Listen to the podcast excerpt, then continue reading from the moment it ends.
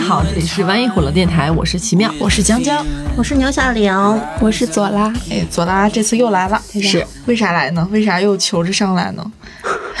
对今天这个话题很感兴趣是吗？左拉，对我怕再不来我就高攀不起你们了。有看到我们上了一些精选，对，蹭一蹭你们的热度。我们太骄傲了。哦，这期话题其实来源于我们某一次的聊天儿，然后也是我们突然想起来了某知名女性主义脱口秀人，然后在某届脱口秀大会上的一句经典名言。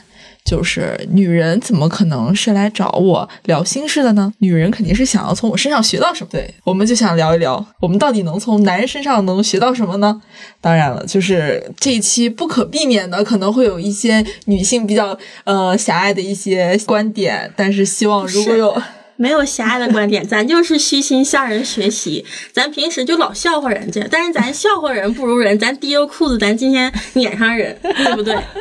很虚心这一期。对对对，但是说的过程当中不可避免会用到男性、男孩这样的词汇呢。我们提前就给大家做一个就是防杠指南，就是我们所指的男性，可能是我们的前男友，也可能是我们的前同事，呃，指的大爷可能是我们路边看到的大爷，不一定是所有的男性。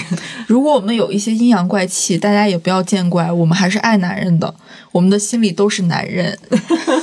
每人讲一个你从男性身上学到的就最直观的点，最直观的点，对，嗯，就对你帮助最大的点，最想学习的点。我觉得一定要学会如何假装自信。不不不，人家是真的自信，假装 是我假装，是我假装，假装像男孩一样自信。对。因为我会发现，无论是在职场还是生活中，我觉得我们很多女孩其实总容易犯一个错误，就是你对于你自己其实不是特别懂的领域，你会有点怯。有的时候，其实特别是一些项目的前期阶段，对方自信的那个那个人，他也不一定比你懂多少。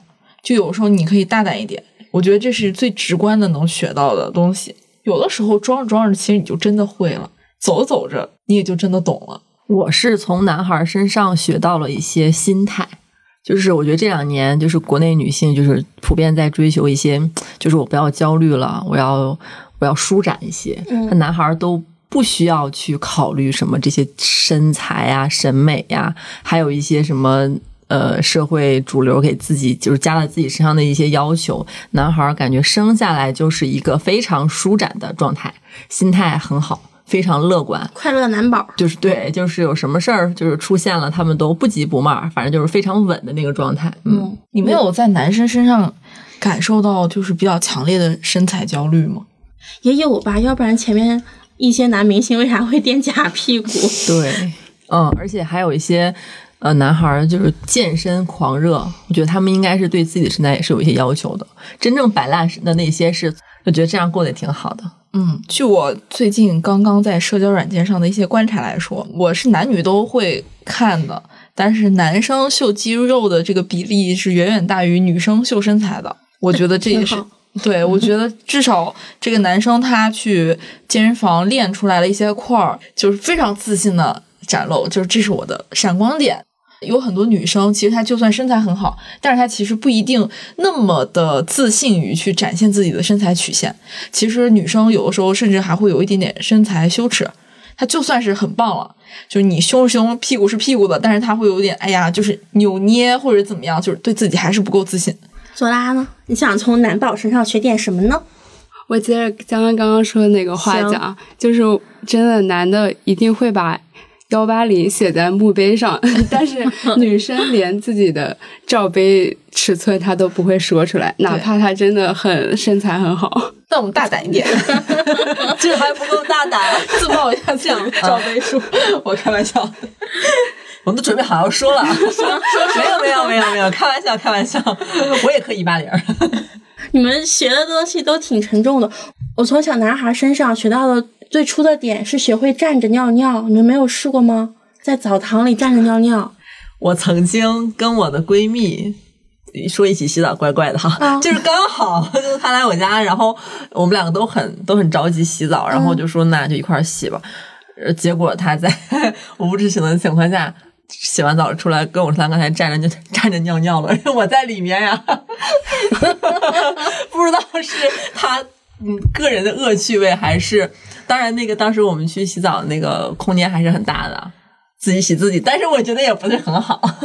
还行吧，我你就感觉有还是看这种新体验。对，对呀、这种就是男孩儿可以一起洗澡或者尿尿的时候冲对方呲尿这种行为，我跟他那我肯定是学不了的。那我被撕过你被撕 过你被男孩儿还是女孩儿撕过？男孩儿 就某次回去呲回去。我呲不回去，就就生理射程上没有那么远射程 那你抓着他的指头，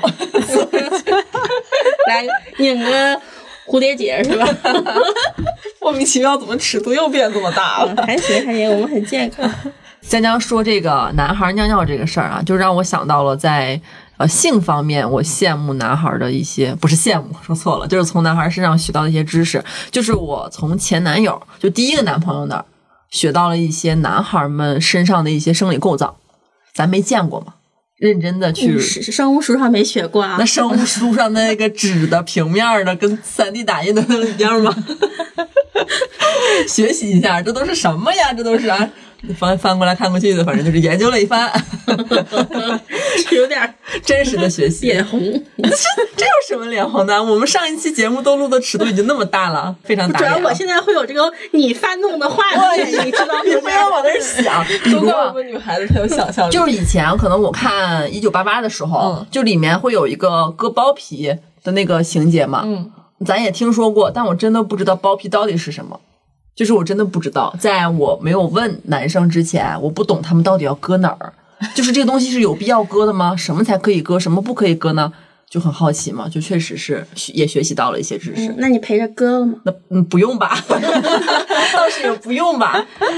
对，啊，这个说说的有点好笑的是，我想起了我一个朋友，然后她最近跟她男朋友有一段长达三个月左右的异地，然后她男朋友是在校大学生，然后他就跟我说，他说他一点都不担心，就是对方会出轨，因为刚因为割过。对，因为刚割过包皮。他说他俩晚上就是电话连线的时候，他就会在他这边放脱口秀。太损了，太损了。就是我特别羡慕男孩儿在性知识方面的探索能力。我我觉得咱们女孩儿可能就是。呃，这方面需要别人的感染，但是他们男孩儿好像从小就有一种强大的检索能力，然后就会网盘里存几个几个 T 的老师，这很这是说明人家的实践能力很强，对不对？就是我在呃之前一个公司，然后当时公司氛围还挺好的，然后大家会一起，就是呃大家会一起看黄片儿，嗯然后公司里面有个男孩儿，他就是我们当时公司所有的人的电脑都是可以同时登录一个云端。他那个云端里面专门共对共享了，而且是非常的大方，那里面估计得有几十个文件夹，按照老师的名字分类，然后有的文件夹里面还会按照一些类别分类，还有专门给我们女生所看的那种电影感的、清新的、平安文艺的，就是 女性向的那种。对对，我们那会儿就是因为我那会儿也是刚工作，而且之前没有看到过这些，所有老师的名字我都非常的陌生，嗯那他还挺体贴的。就非常体贴。好东西大家一起看，我其实挺佩服他的，就是怎么会有这么多东西？检索分类能力挺厉害的。哦是，然后说个嗯不怎么黄的层面，就我觉得男生他会有一种心态是，呃这个事儿我能搞定。嗯、对，其实很多事儿他可能自己也一知半解，但是遇到之后他会有一种这个事儿我一定能搞定。小到什么修电灯啦，然后修个电脑啦，或者修一个某一小电器啊，然后大到就是某一些项目他其实也不太懂，但是他就觉得哎这事儿我能搞定，就哎就自信就来了。就有一些霸总人设在里面，对，就你别管我来。搞了半天之后装完了，地上怎么还一个螺丝钉？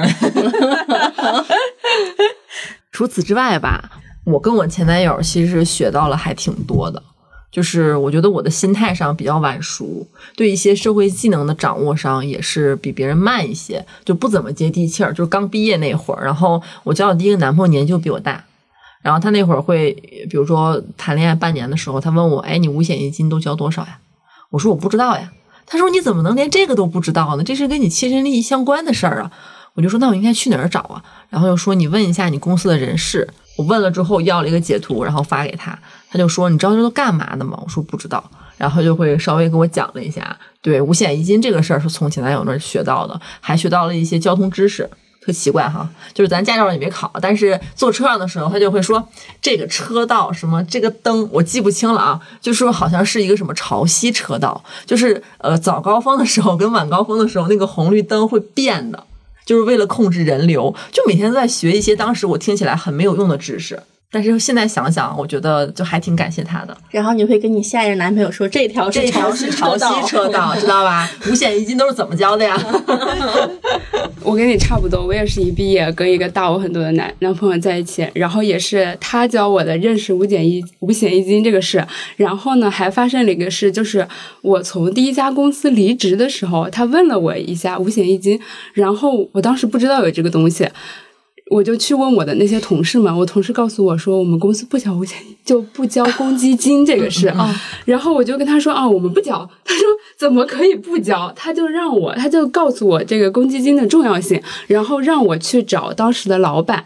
但但是呢，当时老板其实跟我们员工关系都很好，我就不想为了这个事情跟他去，就一个离职的人的身份再跟他去纠缠嘛。然后他就教会了我另外一个道理，他跟我说：“你不要跟老板共情，公积金是你应该得到的东西，你甚至可以拿这个东西去告他。”就他就让我去争取这个事情，然后我后来确实是这么干了，而且我帮我的同事们争取到了，从那以后公司都给他们交公积金，这个是对，谢谢你打工侠，谢谢你大人，在男性身上学习到一些比较刚的特质，对。或者是说，就是凡事儿不要怕，有的时候不要碍于一些碍于情面啦之类的这种原因，然后就是选择牺牲掉自己的利益，自己利益是最重要的，要把自己的利益摆在第一位。我还要向男生学习勤俭。很多男生都裤衩子都破洞了，然后都不舍得换。那你破衩子裤洞了，你你也会学习吗？我就是我们就是低欲消费，减少购买。他们有些衣服都穿包浆了，别的衣服还好说，裤衩子还是换一换。裤衩子都破洞了，这个比较有卫生问题。还有一个我特想说的，网上有一个词条叫“中华魅力男性”。就是从他们的言语上，咱能学到很多东西。哦，对对，比如说什么丫头，真想把你办了。我不想学这个，救命啊！头像是我不满意，嗨，这都拿不下你。这些东西就是由内而外透露一种强大的自信，太强大了。但咱们女孩呢，没有这种自信。对，老师，我们在爱情中不会不喜欢，也不擅长去打直球。呃，对，这个我就想到，就是比如说一些男生或者一些男同事，就是女同事看他一眼，他就觉得你刚才看我是什么意思？你看我，你看我喜欢我吧？是喜欢我吧？但是我们如果女孩被男生看了一眼，我们就会觉得很平淡，他对我好像没什么感觉，或者是我今天脸上妆是不是哪块画的有点奇怪？有菜叶子，对。嗯，挺好的。以后我们要当中华魅力女性，对，觉得是这样。因为你就算东方青苍站在你面前看着你，你也会觉得，就是他不是想杀你，他是爱你。他爱不爱我不知道，我真的爱他。就是学习男性的这种自信，对我们有好处的，就是会呃不容易错过一些就是真爱啦。然后我觉得其实还有一个是主不主动的问题。嗯嗯，就包括有一些传统思路啊，就说女生你要收着点儿，你不要主动，因为男生都是那种就是得点阳光都灿烂，得点便宜就卖乖，对，哎，你要欲擒故纵，你要吊他。我觉得真正要学的不是说他们很主动或者怎么样，我觉得真的要学的是他们那种，嗯，把爱情放在人生当中一部分的那种态度。就是他们可以主动，但是其实你看着他们人生当中从来没有过，就是说把爱情放在非常主要的地步，除了东方青苍啊，嗯对，然后就是全世界恋爱脑男性只有东方青苍一个人。但你你会发现，他就是事业也会放在很前面，家庭也会放在很前面，甚至兄弟朋友也会放在很前面。然后你爱情只是他生命当中的一部分，他可以主动，但是他主动不到了，他就及时止损。对于一些现在还在恋爱脑的女孩子来说，我觉得这个。呃，是挺适用的，呃，对他们确实就是不会把爱情放在第一位。我想起我之前跟一个男生在极限拉扯，然后到了一个节点，就是他可能要出国去留学了，然后这这就意味着我们还没在一起就要嗯分开了嘛。但是这个国他是可出可不出，因为他父母挺尊重他的意见了。然后他思考了之后，他选择了出国。就是虽然这个事确实是个人都会选出国，要我也会选，但是在当时那个我还处在恋爱脑的情况下，我觉得就你怎么能选出国呢？嗯，就我们都拉扯了这么久了，我们好不容易快要在一起了，是，我觉得这就是女性思维和男性思维不太一样的地方。这就是网友们说的，你专心搞事业呀，对吧？但我觉得女孩很难分清楚，就是男生，你看男生从来没有说你要专心搞事业还是专心搞爱情，但是他们心里面自动就会有一个很清楚、很明确的一个划分。就我的事业很重要，爱情可能也重要吧，但是可能一放到这个台面上的时候，你会选择哪一个，其实就很清楚了，他自己心里是很清楚的。但女生就总有点拎不清，你要不就搞事业不搞爱情，你要不就搞爱情不搞事业。但这个东西你本身就应该，它都是你生活的一部分。我会觉得男生在这方面会拎得很轻。嗯，因为女生需要好像需要爱情需要的更多，就就咱总说什么情绪。价值好像是女生更需要的，但在男生的层面，情绪价值等于矫情。嗯，就是以前我在谈恋爱的时候，我是一个特别喜欢上纲上线的人，就是一点小矛盾我就非要用吵架来解决。我也是，我现在也是。然后我后来发现，我是从我对象身上学到的。我发现其实可以不用用吵架解决，就是你嘴甜一点，这个事就过去了。哦，我同意这个。对，就就我举个例子，就是家务分工这个事情。就是我对象，他一直是干的活比我多，然后重活也是他来干，但是他确确实那些活一起干有点累嘛，所以他有时候就会在那嘀咕说，就激我，就说一直说什么男女平等，到这个事情上你怎么不跟我说男女平等？就换以前我就生气了，我就会觉得你干嘛跟我说这种事？然后后来我就我就不会我不会生气，我就会嘴甜的说。宝贝，你真能干，我就会，我就不接不，我就不接他那个话，我就去夸他，就是哄哄他，这种这个事情就过去了。因为这个事情确实没有严重到你们需要用吵架或者说要分手来解决。对，而且像男女在谈恋爱过程当中，嗯，很多女生会觉得我需要从这个男生身上获得一些情绪价值。然后这个情绪价值就是，其实这个词给的很大，但是落实到具体里面，可能就是你这一次的吵架。就是我们希望男生你不要老跟我论对错，为什么要跟我捋这个事儿谁对谁错？我就是希望这一刻你就是嘴甜一点，然后立马认错，咱们就和就和好如初。但我觉得有些事儿不能这样去做。我们的情绪价值对男生来说可能是一种内耗，嗯嗯，因为他们也是需要情绪价值的，嗯嗯。而且有些事儿，我觉得也不是论对错吧。就是你把事儿理得清楚了，会比很肤浅的说你哄哄我就好啦，这样会更好，会对这个事儿真的有实际的解决的意义。嗯，但是我就是觉得，呃，其实很多女生可能一一一吵架一生气，那个情绪真是没有没有来由的，就是没有来由突然就会爆发的一个小点。反正我是这样，然后我在男朋友身上学到的就是这事儿没有必要生气，没必要。就是你没有必要生气这件事儿，不光是对对方好，对自己身体也好。你像很多女生就是说啊，我们我我们女生身体上很多病，各种结节都是生气来的，男生就不会这样吧？你没见那个男生被谁气的不行不行，但是女生就就很气，每天都在气。对他们吵完架倒头就能睡觉，然后女生自己在那琢磨一晚上，一晚上睡不着，对吧？嗯，我觉得他们不是不气，我觉得是他们能切开，他们能把这个东西给存档。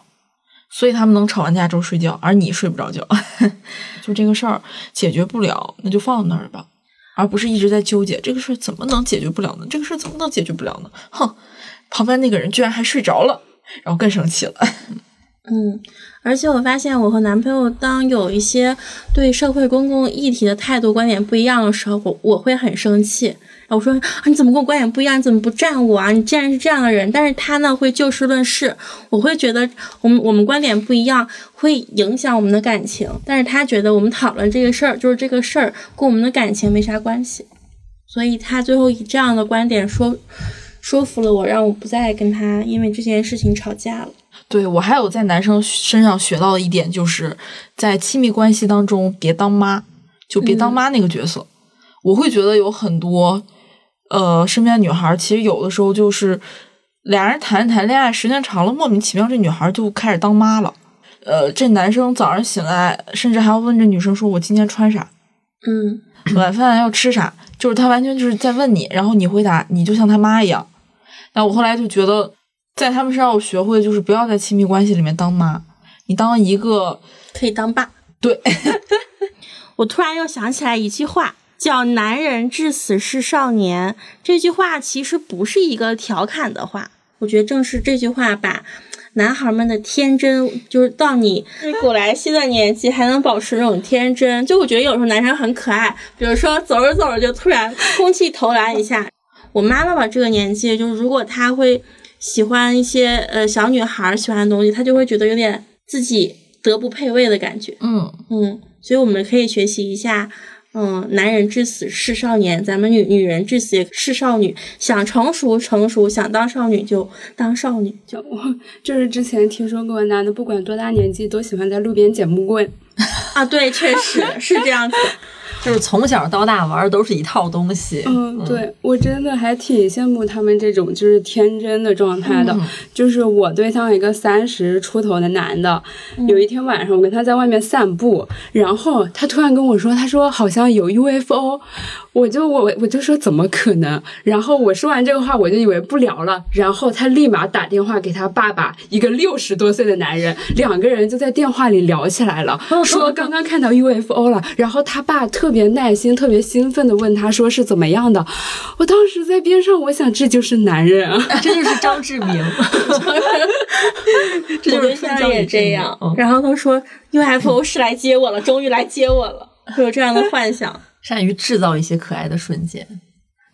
就是我想向，嗯，男孩子虚心学习他们的格局观，就是因为，嗯，我以前上大学坐火车回家嘛，然后总能碰上那种老大爷，然后绿皮火车上的老大爷跟我高谈阔论，然后，嗯，从经济到政治到海外局势都能数数个一二三四五六七，我当时就觉得这大爷一定是什么大官儿，或者一定是背后有人。嗯，但是大爷就只是普普通通的一名中年男性而已。我太了解这种了。我们小区楼下每天走在路上，都有一个穿着白色跨栏背心的大爷跟另外一个大爷说今年我们的 GDP 情况，每一个季度在那儿总结，你知道吗？嗯，我在北京路上听到过一句让我终身难忘的话，就是那个大爷跟另外一个大爷，他们具体在聊什么我没听到，我只听到那一句。那个大爷说：“这帮奴才就是跪久了。”我当时真的大胆发言，只有在北京才能听到这种，只有北京大爷才能发出这种。但我觉得这是一个怎么说呢？我觉得女生可以浅学一下。嗯，我也觉得很对，因为像我爸就是一个就经常会吃方球，要不就是看中央四台的海峡两岸，要不就是看中央九台的国际新闻，反正是对这个时事政治啊，就是非常关心。他不关心柴米油盐，不关心粮食和蔬菜，但是他就是关心这个世界的局势变化，什么呃，这个伊拉克和哪块又打了什么，反正这就是我童年的一些音频记忆。但是我妈就经常会说一些：“你关心这些有啥用啊？你关心这些，明天豆芽还不是一样的，得这涨价涨到两块五吗？”但我就觉得这样就是其实挺男女刻板印象的。嗯，我觉得为啥你女的就只能去关心第二天豆芽是不是就是涨价到两块五呢？就完全可以中和一点。嗯，是，其实就是说格局，我觉得不是说。政治它的格局大，我们就是要学。我是觉得像我呀，还有我身边的女孩，心里装的事儿太少了。嗯，这一旦谈感情了之后，这脑子里呀、眼睛里呀，满眼都是心上人。但是男孩们不光可以谈恋爱，他们还可以踢足球，还可以钓鱼，还可以打游戏，还可以喝酒、吹牛逼、看电视剧，就是他们不耽误。然后对每一项事物的热爱，好像是分散的、平均的。嗯，心里有广阔天地呢，对，大有作为呢，大有作为呢。就是我感觉男的对男的，就是他们不会以貌取人，所以他们就是对同伴都很包容。但是男的会对女生以貌取人，嗯，确实，女生对女生以貌取人的也挺严重的。嗯，就是我们应该有男性的那种领地意识。就是男生永远不会骂男生，他们不管发生什么事，他们都会坚定的捍卫同胞们的利益。对，如果一个男生长得外貌不尽如人意的话，这个男生可能会觉得他一定是有什么才华。对对，我们应该跟男生学习团结。就我其实问过很多男生，无论是呃比较偏激一点的，或者是在生活当中还蛮不错的男生，我会问，呃，杨丽骂你们普通又自信，你们是什么感觉？有人可能会觉得，就是很少会有男生说啊，他骂的只是那一部分和我没有关系，然后我没有什么感觉，很少会有这样的，要不然就是骂杨丽嘛，然后就是这个大家都能在网上看到，然后要不然就是更多的，嗯，很多生活中男生说会觉得有点委屈，他就说我不是这样的。然后我没有这么普通又那么自信，我不是这样，但是因为有确实有一部分男生是这样，所以我感觉我就被连带着骂到了，然后我很委屈。但我们女生就不会，你说有人骂什么呃飞盘圆，什么各种各样的圆，我们从来不会觉得，哎呀，我们跟他们是一样的，然后骂了他们我好委屈，然后甚至你还会跟着骂，我觉得这样很不好。就是关于男生跟男生比较团结这个事，嗯其实，在看男科跟妇科上就也可以看出来。就是我对象他去看男科，就是检查什么前列腺这种，他可以跟男医生就是像唠家常一样讨论生理知识，然后讨论性生活频率，然后男科的医生也会特别自然、特别慷慨的跟你。聊这些，就算这个男生他真的有一些什么病，男科医生也不会去歧视他。但是女生在看妇科的时候，就我不能说全部啊，但是在网上会看到很多女孩子会被妇科医生就是阴阳怪气，就是你得了某种病是因为你不检点这种，就是也可以看出来男生跟男的比较。是的，我上次去看妇科就遭遇了这种情况。那个医生问我怀过几个孩子了，生过几个孩子，就是说流过几次产了，是这个问题。然后我说我没流过产，然后他就说，嗯，你你对象是什么样的人？我也不知道为什么看看个妇科要关注到这个点，我觉得还是我们对这个东西太羞耻了。因为可能当时的医生是个长辈嘛，还是一个阿姨那种状态，我就有一种跟家里的。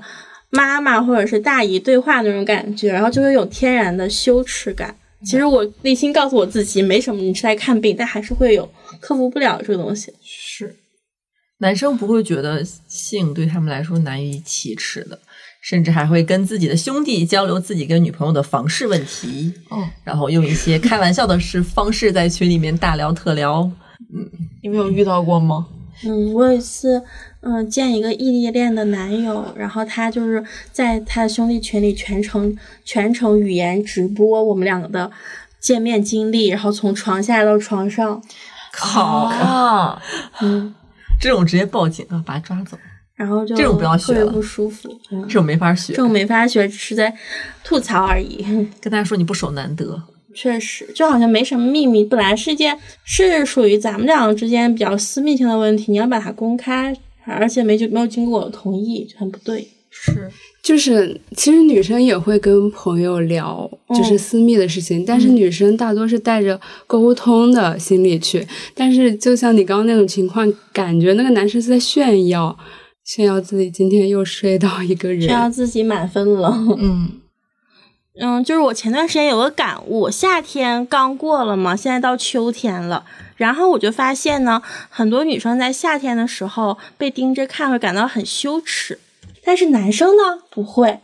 但你老盯着他看也不行吧？尤其是在东北，老盯着他看，他除了就问你瞅啥，或者是，或者是像咱们刚刚说的，会觉得，嗯，我我你是不是爱上我？我是不是很帅？这种感觉，嗯、就是包括很多软件上会有。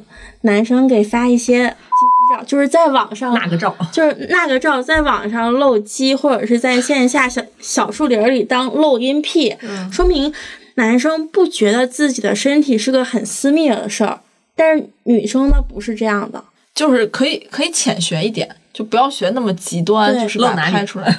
对，但是就是可以，如果你有大胸，你就坦坦荡荡的，就是把曲线展示出来。我曾经很长时间试图去。挑战这个东西，就是我会穿那种吊带裙啊，然后就是展现胸部曲线，然后在公众的场合。然后我曾经有被我大学室友说过，嗯，因为我们上了地铁，然后就地铁上就会有一些男的就会一直盯着你胸部看嘛，嗯，就是就会有这样的。然后后来下了地铁之后，我室友就跟我说，说旁边那两个男的一直在盯着你的胸看，哎，嗯，你没有感觉吗？我说我知道啊。他说，那你那你还这么穿着出门？就那又怎么了呢？对，我觉得应该换一个思路想法，就是那又怎么了？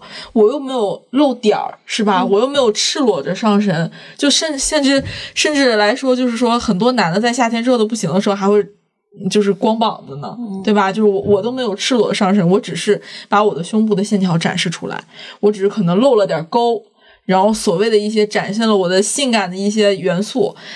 呃，然后那你为什么要跟我说我不能展示？我为什么不能穿着这样的衣服出门？我会觉得女生应该控制一点自己的这种类型的想法，嗯，就是你可以展示，但是不要违背公序良俗啊！我觉得如果随便在网上发自己的那个照片，我觉得是有点影响到别人的，就是别人不一定想看，你可能觉得很骄傲，但是别人不一定那么觉得。嗯，对我我男朋友之前就是我去他家，我会发现他洗完澡之后，或者他去洗澡换衣服的时候，他不拉卧室的那个窗帘，嗯我就说你怎么不抓窗帘啊？他说没有人看。我说那万一对面有人看到，看到看到呗。我说他说看到看到呗，我也没吃亏啊什么的。我说不，不是这个思路，人家不想看到这种脏东西，然后你窗帘跟那开着，所以他每次一洗澡就帮他拉上。我说不要脏了别人的眼睛。然后我其实我我最近在网上也有看到过有一个有一个人说这个话，我觉得还挺有道理的，就是很多女生她有可能是被性骚扰过，然后可能会被偷看过，就包括就咱东亚的都知道，就是看别人裙底这种事情时常发生，对吧？就地铁上或者各种角落这种事情发生的蛮多的。我是觉得，一个是你面对这种事情的时候。呃，就肯定是尽量不要遇到这种事儿，就是希望大家都尽量少遇到。但是我觉得有一点是，大家如果万一不小心倒霉了，你遇到这种事儿，就是尽量不要去对自己而感到羞耻。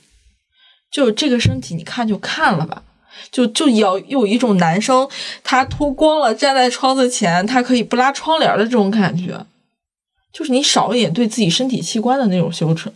对他甚至觉得自己的阳具很大，会会对自己的阳具产生崇拜，对，所以会很擅长去我们也应该露自己有一些的身体 胸部崇拜、臀部崇拜和那个崇拜。但其实从从以前开始就说什么女人的精血是脏的，然后说什么女人又不能下井下矿，然后不能去做剧组的器材箱，其实这些东西都是文化上给构建出来的，不是本身很有道理的存在的。对，就从来没有说过 男生不许什么什么，就在各种宗教上意义上，好像没有针对男生的这种条例。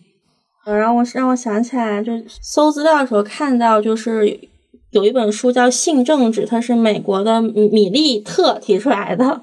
然后他说，性政治呢，就是把男性和女性根据特征进行的划分，然后男人就变成了智慧、进取、力量、功效的代名词，然后女人就变成了顺从、无知、贞操和无能的代名词。然后所所以，我们女生去公共澡堂被看，就感感到一种身体的羞耻，但这些并不是我们天生而来的，而是被一种文化构建的。嗯嗯去年西安地铁那个事儿，就是大家都记得，就是那个女孩被被地铁的保安给把把衣服给拉掉了，然后当时网上就一开始大家都觉得很愤怒嘛，就觉得这等于一种荡妇羞辱，然后后来又有人说。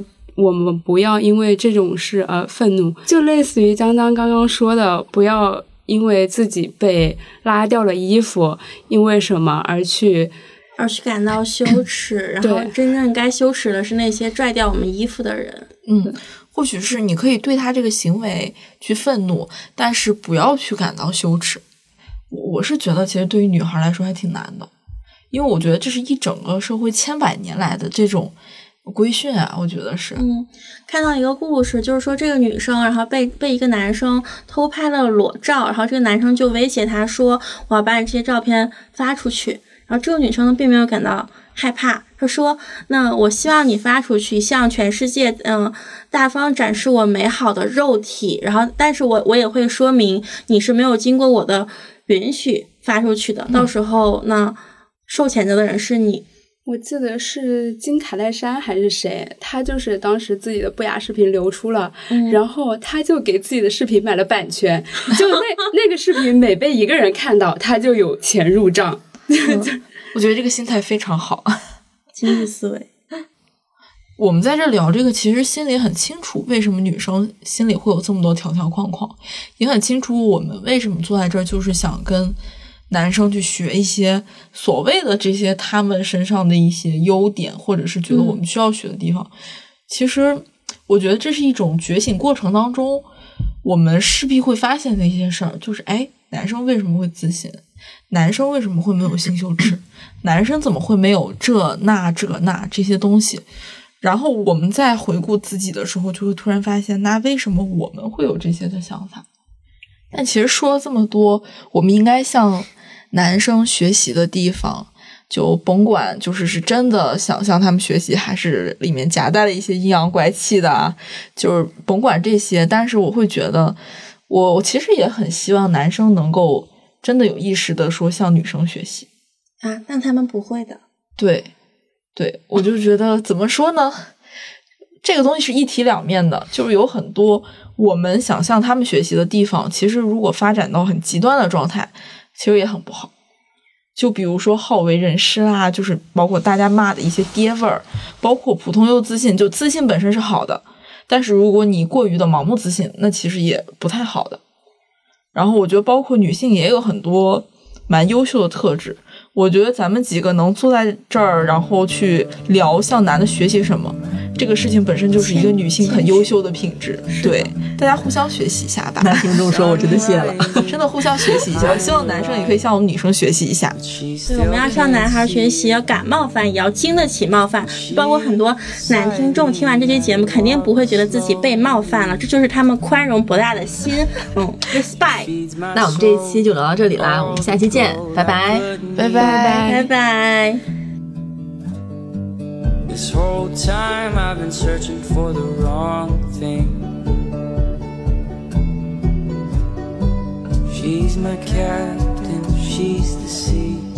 She's the sun on my back, baby, believe me. She's my captain, she's the sea. She's the sun on my back, baby,